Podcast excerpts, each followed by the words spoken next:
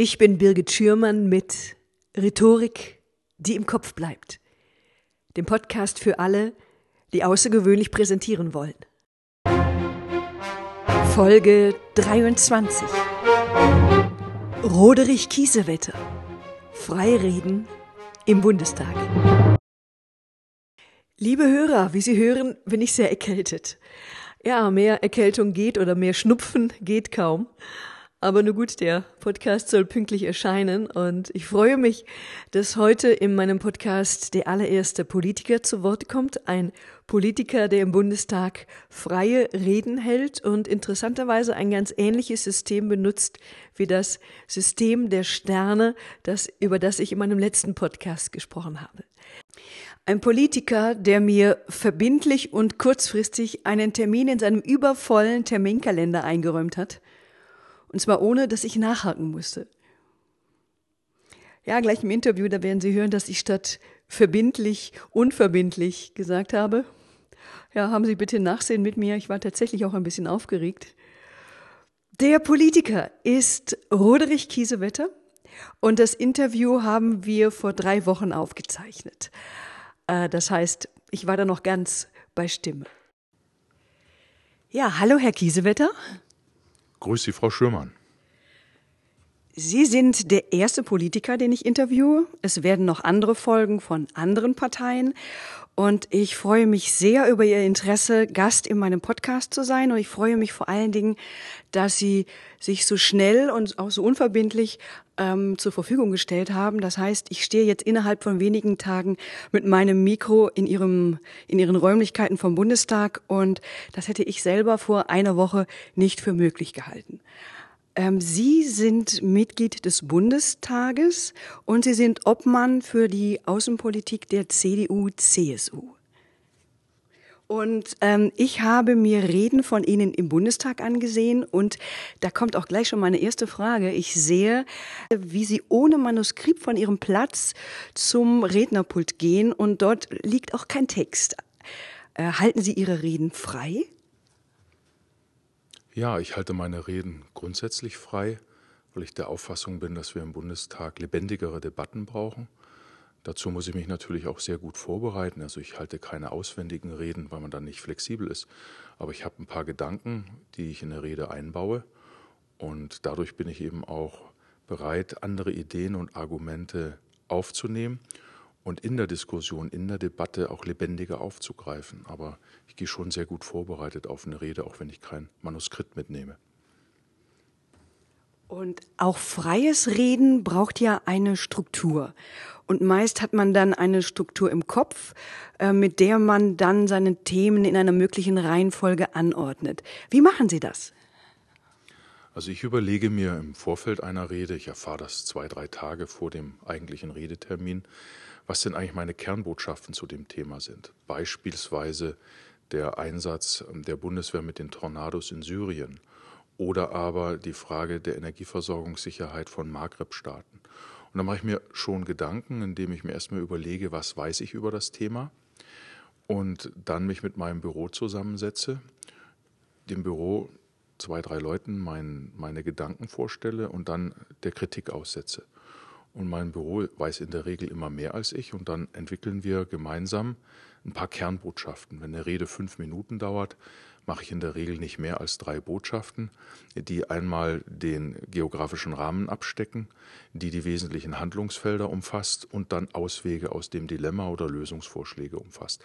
Das wäre ein, ein Beispiel für so einen Dreiklang. Und wenn wir das entwickelt haben, dann variieren wir die Botschaften so, dass ich sie unabhängig voneinander aufbringen kann, je nachdem, wie die Debatte verläuft, so dass ich Gedanken der Vorredner aufgreifen kann oder wenn noch etwas im Raum steht als Vorwurf, beispielsweise gegen die CDU, CSU oder gegen die Regierung, dass ich das entweder entkräfte oder mit einem Gegenangriff eben in eine bestimmte Position bringe. Das sind so in etwa die Gedanken. Bedarf aber natürlich erheblicher inhaltlicher Vorbereitung und auch des Vorbereitens der Kernbotschaften, die wir schriftlich niederlegen. Die lerne ich dann nicht auswendig, sondern mir geht es darum, dass ich in meinem Hirn, ich nenne das mal einfach so, ähm, sie positioniere und dann gedanklich das abgehe, wie wenn ich in einem Raum um einen Tisch herumgehe und dann die einzelnen Punkte vom Tisch abgreife. Aber wenn es drei Sachen sind, ist es relativ einfach, das ist ein kleiner Tisch. Und wenn ich eine größere Rede habe über zehn oder zwölf Minuten, dann nehme ich auch Tisch und Stühle dazu. So kann ich das für mich selber sehr gut strukturieren. Okay, und wie, ähm, Sie haben mir erzählt, Sie verfassen Ihre Rede, Ihre Reden mit Ihrem Team selber. Äh, was ist Ihnen dabei wichtig? Naja, das, die Rede muss aktuell sein. Sie sollte Lösungsvorschläge anbieten. Und sie vertritt natürlich in der Regel auch die Position meiner Partei. Und das alles in Einklang zu bringen, das ist mir wichtig, sodass ich aber auch persönliche Überlegungen oder persönliche Überzeugungen einbringe, bei mir ist zum Beispiel sind zwei Leitthemen, die mich bewegen. Das eine ist der Zusammenhalt unserer Gesellschaft, also sich nicht spalten lassen, sich nicht aufbringen lassen gegeneinander, sondern zu überlegen, wie wir den Zusammenhalt unserer Gesellschaft, jung, alt, Männer, Frauen, unterschiedliche gesellschaftliche Gruppen, religiöse Gruppen und so weiter, in der Konkurrenz um Aufmerksamkeit und Ressourcen, wie wir das zusammenhalten. Und die zweite Leitthema, Botschaft ist, gerade in der Außen- und Sicherheitspolitik, dass wir eine klare Interessenformulierung haben. Also mir geht es auch darum, dass wir in der Außenpolitik eine Strategie bilden, was sind unsere Interessen, welche Aufgaben wollen wir erfüllen mit der Strategie, welche Instrumente außer jetzt Militär, Diplomatie oder Entwicklungszusammenarbeit setzen wir ein? Und als vierter Punkt, in welchen Regionen wollen wir aktiv sein und der fünfte Punkt ist, wie erklären wir unserer Bevölkerung unsere Interessen? Wie erklären wir sie unseren Wettbewerbern oder auch Gegnern? Also generell klarzumachen, äh, dass unsere außenpolitischen Interessen streng eingebunden sind in, in klare Überlegungen, die von Interessen bis hin zu Regionen gehen. Das sind so die beiden Leitmotive, die ich immer wieder auch versuche, in den Reden anklingen zu lassen. Und äh, wenn, haben Sie eine bestimmte Struktur in Ihren Reden? Naja, also ich schaue erstmal, in welcher Rednerreihenfolge ich bin. Wenn ich erster Redner bin, dann kann ich ganz klar den Auftakt machen und die Botschaften setzen. Wenn ich mittendrin bin, achte ich sehr darauf, was die Vorredner sagen, ob ich unmittelbar nach einer Oppositionspolitikerin spreche oder nach einem Regierungspolitiker, je nachdem. Ähm, und dann äh, ist nach der Begrüßungsformel, steige ich entweder mit einem Beispiel oder mit einem Zitat oder mit einem Datum, das wichtig ist, ein und arbeite mich dann an den regionalen Kontext heran. Das schon. Und am Schluss kommt immer ein Aufruf, sei es dahin, ein Gesetzesvorhaben zu unterstützen, sei es eine bestimmte Initiative zu ergreifen oder etwas in der Richtung. Also ich versuche auch eben immer nicht nur zu beschreiben, sondern wenn normativ nicht geht, doch zumindest äh, klar zu machen, dass man sich positionieren muss und auch deutlich zu machen, wo ich stehe, sodass das nicht eine rein deskriptive Beschreibung von irgendwelchen Verhältnissen ist, sondern auch die klare Botschaft, wo ich mich verorte. Haben Sie Lampenfieber? Ja klar, zu jeder Rede gehört für mich Lampenfieber, also eine gewisse Grundaufregung, die aber sofort weg ist, wenn mein Name aufgerufen wird oder ich nach vorne gehe für mich ist das auch ein Zeichen, dass ich mich intensiv mit meinem Hirn, also äh, mich intensiv mit der Thematik beschäftige. Und äh, eine kurze Aufregung oder Nervosität davor führt bei mir dazu, dass ich nochmal die geordnete Gedanken durchgehe, Gegenargumente durchgehe und dann bin ich eigentlich präzise bei der Sache. Wenn das nicht der Fall ist, dann kommt es mir ein bisschen spanisch vor, aber das ist in der Regel nur dann der Fall, wenn ich wirklich absolut sicher in den Themen stehe und das ein Routinetermin ist. Aber ich bin froh, wenn keine Routinetermine sind. Lassen Sie auch Zwischenfragen zu? Ja, das habe ich mir im Laufe der jetzt sechs Jahre im Bundestag angewöhnt. Denn wenn man keine Zwischenfragen zulässt, folgt hinterher eine Kurzintervention, auf die man dann doch antworten sollte. Und je nachdem, wie das Thema ist und wenn ich eine Kurzintervention provozieren will, dann beantworte ich natürlich keine Zwischenfrage. Dann habe ich nämlich die Gelegenheit, nach der Rede noch mal länger zu reden. Aber in der Regel ist es für mich hilfreich, Zwischenfragen zuzulassen. Erstens gewinnt man etwas Zeit. Zweitens kann man in dieser Zeit, wo die Frage gestellt wird, noch mal überlegen. Und drittens kann man in der Beantwortung der Zwischenfrage weitere Botschaften unterbringen. Wenn die Zwischenfrage klug ist, erlaubt sie das. Wenn die Zwischenfrage dumpf ist oder nur polemisch, kann man das auch mit Schlagfertigkeit herausstellen. Also im Grunde genommen bieten Zwischenfragen mehr Chancen als Risiken. Ah, und ich habe den Eindruck, Sie überlegen oder überdenken Ihre Argumente sehr genau. Welchen Tipp können Sie für eine gute Argumentationskette geben? Ah ja, dass man sich im Vorfeld erstmal Gedanken macht, was man eigentlich sagen will. Also es hilft wenig, wenn man mit einem fertigen Manuskript nach vorne geht, das einem irgendjemand aufgeschrieben hat. Das ist in Ordnung im Zeitdruck oder wenn solche Dinge sind, aber ich glaube, Anspruch von Rednerinnen und Rednern sollte sein, ähm, das Wissen, das man hat, die notwendigen Tatsachen, die es gibt, die Linie, die die Partei vertritt und eigene Vorschläge zur Lösung in Kombination zu bringen. Und deshalb ist, glaube ich, das Reden verfassen, auch wenn man es frei macht, und das Reden halten etwas absolut Kreatives und für kreative Menschen eine besondere Herausforderung. Und das ist eigentlich das, was mir Spaß macht, dass man Reden annimmt als die Chance, Positionen zu entwickeln und sie auch werbend rüberzubringen.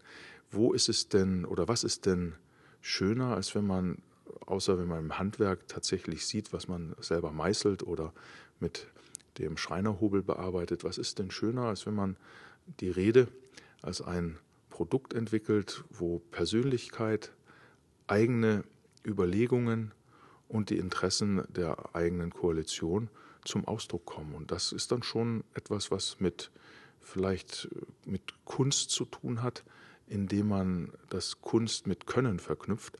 Das ist ein sehr hoher Anspruch. Ich werde dem überhaupt nicht äh, gerecht.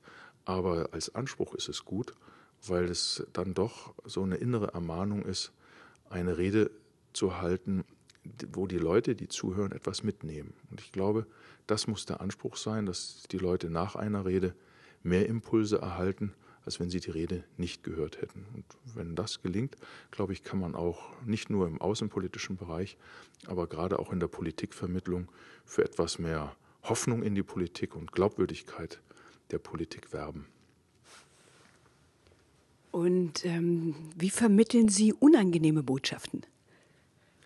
Ja, das kommt leider auch öfters vor, wenn bestimmte Vorhaben, die, die angekündigt waren, scheitern ja, oder durch die äußere Lage schwierig werden. Beispielsweise, als ich eine Landeserstaufnahmestelle in meinem Wahlkreis verkünden musste.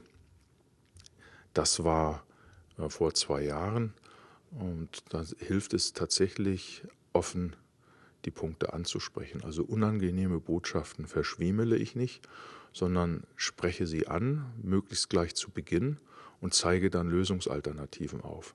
Nichts ist schlimmer, als schön zu reden und dann in der Debatte oder vom Publikum auf die Missstände aufmerksam gemacht zu werden und dann zu begründen, warum man sie nicht gleich zu Anfang an ansprach. Ich bin ein Fan der alten Aussage unangenehme Dinge ansprechen und sofort abräumen und nicht anstehen lassen. Wie gehen Sie denn damit um, wenn Sie mit Buhrufen konfrontiert werden? Ja, das kommt natürlich auf die Lautstärke an und aus welcher Richtung es skandiert wird. Wenn es aus Erwartungen, erwarteten Richtungen kommt, dann kann man das bestätigend annehmen. Irritierend ist es, wenn es tatsächlich aus anderen Bereichen kommt. Das hatte ich äh, bisher einmal gehabt in einem Wahlkampf, aber das hatte der politische Gegner geschickt gemacht, der dann einfach bei einer guten Aussage Buh gerufen hat, einfach nicht verunsichern lassen. In der Regel halte ich einfach meine Rede weiter, schmunzele in die entsprechende Richtung und wenn es gar nicht aufhört, dann kann ich auch mal einen lustigen Kommentar machen. Aber Kernpunkt ist, sich nicht verunsichern lassen, denn die, die Buh rufen, wollen ja geradezu den Redner aus dem Konzept bringen. Sie haben erzählt, dass Sie nach dem Prinzip der drei Kernbotschaften arbeiten. Äh, können Sie das näher erläutern? Also drei Kernbotschaften mache ich, wenn ich fünf Minuten Reden habe. Wenn ich im Wahlkreis vor einem größeren Auditorium rede, habe ich natürlich auch mehr Botschaften. Aber entscheidend ist, dass man wenigstens drin hat, wie war eine Lage, wie ist sie heute, wie muss sie sich entwickeln. Das wäre ein ganz einfacher Dreiklang, gestern, heute, morgen. Das andere ist, was haben wir erreicht? Was will die gegnerische Seite? Wie muss die Lösung aussehen?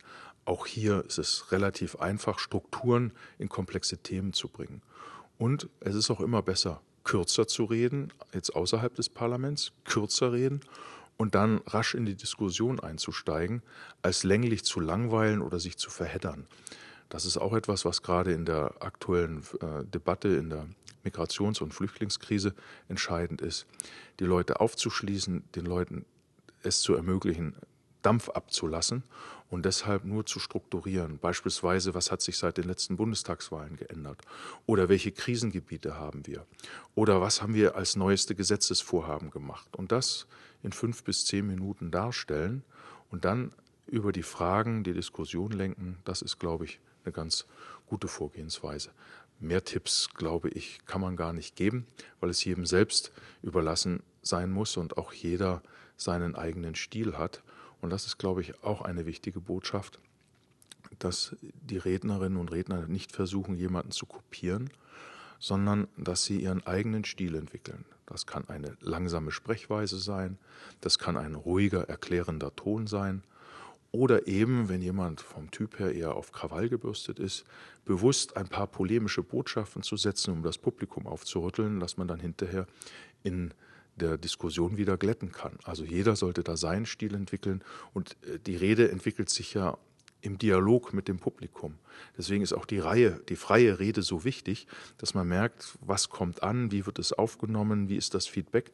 Und dann kann man durchaus auch an der Mimik oder an der Gestik des Auditoriums Punkte aufgreifen und vielleicht nochmal vertiefen und auch gezielt Einzelne ansprechen, die mit Mimik und Gestik entweder zustimmt, ablehnt oder spöttisch auftreten. Also da ist es aber eben wichtig, einen eigenen Stil zu entwickeln. Da kann man keine Tipps geben. Und fällt es Ihnen leicht, vor vielen Menschen zu sprechen? Ja, sehr. Aber das habe ich mir auch erarbeitet. Als ich so 12, 13 war und in der Schülermitverantwortung in der SMV mitgearbeitet habe, in, den, in meiner Schule, da hatte ich mal in einer Schülervollversammlung einen ganz wichtigen Punkt und ich hatte ein Kloß im Hals und habe, war, glaube zwölf war ich da, habe mich nicht getraut, zunächst mich zu melden und merkte richtig, da habe ich mir überlegt, was ist denn, wenn ich mich melde? Dann freue ich mich doch, dann bin ich doch erleichtert. Und ich merkte richtig, wie ich die Scheu hatte, den Arm zu heben und den Kloß im Hals wurde immer größer, aber ich musste diese Botschaft loswerden, weil sonst die Versammlung in eine falsche Richtung gegangen wäre. Und dann habe ich mich, und das war wirklich eine Lehre fürs Leben, habe ich mich überwunden, habe mich gemeldet, am Anfang kurz gestottert und dann die Punkte rübergebracht und die Veranstaltung lief in eine andere Richtung.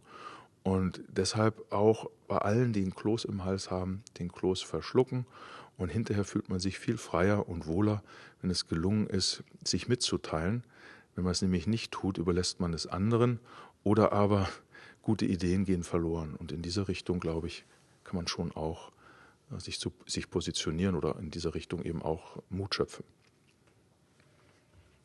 Sie kommen auch nicht aus Berlin. Haben Sie als Schüler einen Dialekt gesprochen? Ja, ich bin in Baden-Württemberg geboren, genauer am Bodensee. Da wurde direkt an der Sprachgrenze zwischen Alemannisch und Schwäbisch. Das habe ich aber als Kind gesprochen, äh, stärker Schwäbisch. Ich habe aber als Kind stärker Schwäbisch gesprochen.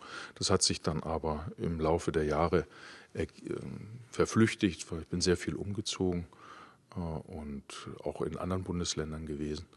Und so kam dann ein einigermaßen Hochdeutsch bei raus. Und zum Schluss möchte ich noch eine persönliche äh, Frage stellen. Ähm, waren Sie Klassensprecher? Ja, ich war auch mal eine Zeit lang Klassensprecher. Es hat mir viel Spaß gemacht, ja, ja. Genau. Okay, das war's. Wir sind gut in der Zeit. Vielen Dank, Herr Kiesewetter. Ich danke Ihnen vielmals für diese spannenden Informationen. Gerne, hat mir auch Spaß gemacht. Waren ja tolle Fragen und Sie haben eine gute Atmosphäre geschaffen hier. Oh. Dankeschön. Ich danke Ihnen und ja, okay, tschüss. Für das Interview in meinem nächsten Podcast, dem Podcast 24, bin ich in eine evangelische Gemeinde gefahren und habe dort den Pfarrer Steffen Wegner interviewt. Und ich habe nicht nur zwei wunderschöne Kirchen besichtigt, ich habe auch viel über Predigten erfahren. Äh, nebenher habe ich auch noch gelernt, wie man eine Kirche hochheizen muss, damit sich die Orgel nicht verstimmt und dass man im Priesterseminar Schauspielunterricht bekommt. Wenn Ihnen dieser Podcast gefallen hat und er für Sie hilfreich war, dann freue ich mich, wenn Sie ihn und uns mit einer 5-Sterne-Bewertung auf iTunes unterstützen. Vielen Dank. Wollen Sie zu diesem Thema mehr wissen? Wollen Sie weitere Informationen, dazugehörige Links, Oder vielleicht wollen Sie sich den Podcast einfach nochmal in Ruhe durchlesen. Ich habe für Sie einen Hörerservice eingerichtet und für diesen Hörerservice können Sie sich unter www.birgit-schürmann.com slash podcast Schürmann mit UE eintragen. Ja, Dankeschön. Das war's für heute. Vielen Dank. Tschüss. Bis zum nächsten Mal. Ich freue mich auf Sie. Ihre Birgit Schürmann.